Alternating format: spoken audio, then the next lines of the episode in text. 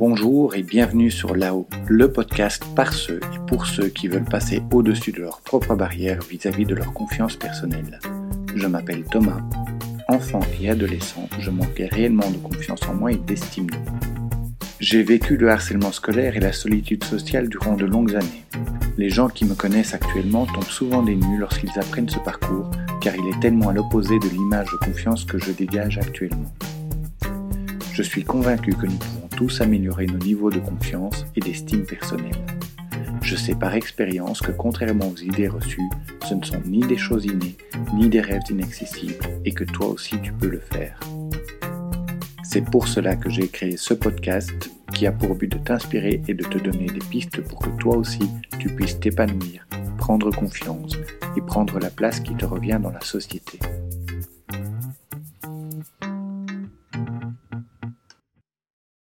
Notre manière de percevoir et de gérer le regard des autres est un facteur important de notre capacité à réussir. Nous sommes pourtant vraiment nombreux à nous limiter, à nous empêcher de faire ce que nous aimerions réellement faire par peur de ce que les autres pourraient en penser. Comment faire pour dépasser la peur du jugement des autres, pour se libérer du regard extérieur? Comment faire même pour utiliser le regard des autres à notre avantage? Avant toute chose, ne crois pas que nous pouvons nous détacher totalement de ce que les autres pensent de nous. Nous vivons en permanence sous le regard des autres. Tout comme nous avons un avis sur ce qui se passe autour de nous, nous savons que les autres pourront avoir un avis sur ce que nous faisons et sur ce que nous sommes. Nous ne nous libérerons pas de cet état de fait. Ce sur quoi nous pouvons travailler, par contre, c'est sur la pression que nous nous mettons vis-à-vis de notre perception des regards extérieurs. Mais avant d'aller plus loin, si tu écoutes ce podcast, c'est que les questions de confiance en soi et d'estime de soi t'intéressent. Alors n'hésite pas inscris-toi à la mailing list de manière à être mis au courant de la sortie de tout nouvel épisode. Pourquoi attachons-nous tant d'importance au regard des autres? Parmi les différents processus psychologiques nous amenant à moduler notre niveau de confiance, il y en a un qui a une importance particulière. Le processus de confiance par le regard extérieur. Celui-ci est censé être une particularité de la petite enfance. Au départ, la confiance de l'enfant n'existe que par le regard extérieur. Petit, nous nous fions exclusivement aux encouragements et à l'approbation des grands qui nous entourent pour décider si nous sommes capables de relever tel ou tel défi. Puis, progressivement, en même temps que l'enfant commence à prendre conscience de son image, du regard des autres et de l'effet qu'il produit chez eux, celui-ci commence à utiliser d'autres processus de prise de confiance. Le piège de ce processus, le processus de prise de confiance par le regard extérieur, est que comme il est le premier à s'être installé dans notre développement, nous avons parfois tendance à nous fier de manière excessive à notre perception du regard extérieur pour nous juger nous-mêmes. Et c'est justement quand nous dépendons trop du regard extérieur que nous sommes les plus fragiles la perception de ce regard extérieur peut être biaisée et peut varier de manière extrêmement rapide. De plus, comme nous basons trop notre valeur sur cette perception, les répercussions de ces variations perçues sur notre morale et nos humeurs peuvent être violentes, soit pour nous-mêmes, des crises d'angoisse, de la déprime, soit pour les autres, des accès de colère. Maintenant, que faire pour arriver à transcender la peur liée au regard et au jugement des autres? Une des peurs les plus importantes pour l'être humain est la peur d'être exclu du cercle social, la peur de l'abandon et du rejet. Et par conséquent, d'autant plus que ce regard extérieur a été la première fondation de notre confiance personnelle naissante, cela nous amène à être effrayés à l'idée du regard des autres. Ce qui fait que certaines personnes passent au-dessus de cela est probablement lié à cinq prises de conscience et à un choix d'attitude. Première prise de conscience, l'effet spotlight, notre biais égotique ou le sentiment permanent d'être le centre d'attention. Dans une étude, des centaines d'étudiants ont aléatoirement été désignés pour porter des t-shirts vraiment bariolés, voyants et à l'effigie d'un chanteur considéré comme ringard, lors de leur premier cours dans un grand amphithéâtre. Ils ont ensuite été invités à estimer quel pourcentage de leurs camarades de classe ont fait attention à eux. Les étudiants testés ont considérablement surestimé le nombre de personnes leur ayant prêté attention. Ils pensaient que presque la moitié de leurs camarades avaient remarqué les t-shirts, alors qu'en réalité, moins d'un quart d'entre eux les avaient remarqués. Dans une étude suivante, avec des t-shirts moins inhabituels mais toujours voyants, le décalage entre le pourcentage estimé et réel d'étudiants qui avaient remarqué était encore plus grand. Les participants pensaient toujours que près de la moitié de la classe les avait remarqués, alors que le nombre effectif était inférieur à 10%. Nous ne surestimons pas ce nombre par narcissisme, mais simplement parce que nous sommes tous le centre de notre propre univers et que nous ne pouvons pas faire autrement que de voir le monde de notre propre perspective.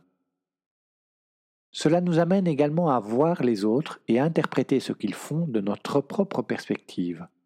Ceci est exacerbé lorsque nous nous sentons maladroits ou ridicules, ou quand nous avons passé une mauvaise journée. Plus nous sommes anxieux et autocentrés durant une interaction, plus nous passons de temps à analyser et ruminer à propos de cette interaction, parfois même durant des jours. Ce à propos de quoi nous ruminons est de plus une très mauvaise mémorisation de l'événement. Nous sommes tellement autocentrés que ce que nous mémorisons est largement incomplet et déformé. Deuxième prise de conscience, les autres nous jugent moins que ce que l'on pense. Ils n'en ont souvent rien à faire. Plus une personne a tendance à juger son entourage, plus elle aura le sentiment que les autres la jugent comme elle le fait. Si tu as l'impression d'être souvent jugé, pose-toi ces questions. Demande-toi si ces pensées sont fondées ou si elles ne sont pas simplement des créations de ton imagination. Qu'est-ce qui concrètement te permet de penser que telle personne te juge et te méprise? Nous ne savons pas ce qui se passe dans la tête des autres, même pour les personnes dont nous sommes réellement proches. Se demander ou imaginer ce que les autres pourraient penser est une perte de temps et d'énergie. Cela ne sert qu'à projeter dans notre perception de leurs attitudes nos propres craintes. Parce que nous ne voyons le monde que de notre perspective, nous avons tendance à attribuer aux autres notre propre système de valeurs et d'évaluation de ce qui est acceptable et de ce qui ne l'est pas. La grande majorité des personnes que tu côtoies ne te veulent pas de mal. Un certain nombre te veulent même du bien. Pourtant persuadé, visualise 100 personnes. Choisis 100 personnes parmi tes proches et connaissances, ou choisis 100 personnes que tu connais de vue, mais sans plus. Sur ces 100 personnes, demande-toi à combien de personnes tu accepterais de rendre un service qui ne te coûte rien. Demande-toi aussi à combien de personnes tu ferais un croche-pied si tu étais certain de ne pas être repéré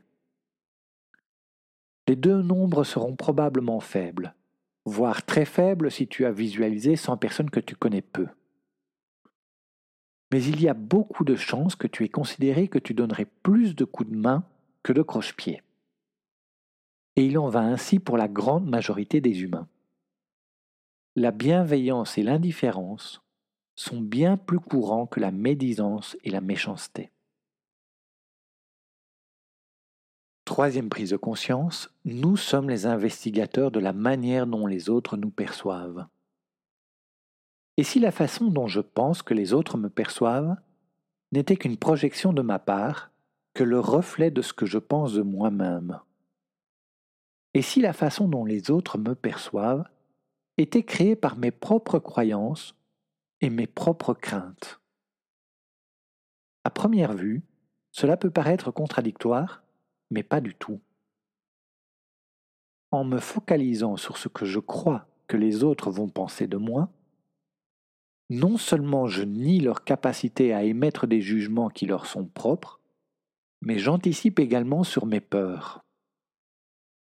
Ce faisant, je focalise mon esprit sur celles-ci et cela influence sur mes postures et mes attitudes. et ce sont ces postures et ces attitudes que les autres décryptent pour se faire un avis. Si ma stratégie est de tout faire pour masquer ma nervosité, ma maladresse ou quoi que ce soit d'autre, il y a beaucoup de chances que mes tactiques soient visibles comme le nez au milieu de la figure. Il y a donc beaucoup de chances que cela amène mon interlocuteur à me percevoir comme nerveux ou maladroit. Quatrième prise de conscience, donner de l'importance au regard extérieur, c'est lui donner le pouvoir. Plus tu accordes de l'importance au jugement d'autrui, plus ton propre jugement perd de la valeur, par un simple effet de vase communicant. Ce point-ci ne demande même pas d'être développé. C'est toi qui choisis l'emprise qu'aura le regard extérieur. Apprends à te valoriser. N'attends pas la moindre approbation. Si ce que tu fais correspond à tes valeurs, tu auras immanquablement l'approbation des personnes partageant ces valeurs. Cinquième et dernière prise de conscience, la critique est inévitable. Pour cette dernière prise de conscience, je te propose de prendre le temps d'aller sur un site de critique de films, comme par exemple Allociné, ou sur un site de vente ou de critique de livres, comme par exemple Amazon. Que tu choisisses les livres ou les films, choisis trois de tes livres ou films préférés et trois des livres ou films les plus en vogue actuellement. Pour cela, tu as dans un cas comme dans l'autre la possibilité de faire une recherche par classement des avis et commentaires. Pour ces quelques livres ou films, va lire quelques-uns des avis les plus négatifs. Prends le temps de réellement le faire, je te promets que c'est instructif. Je te propose de mettre ce podcast sur pause et de recommencer dès que tu l'as fait.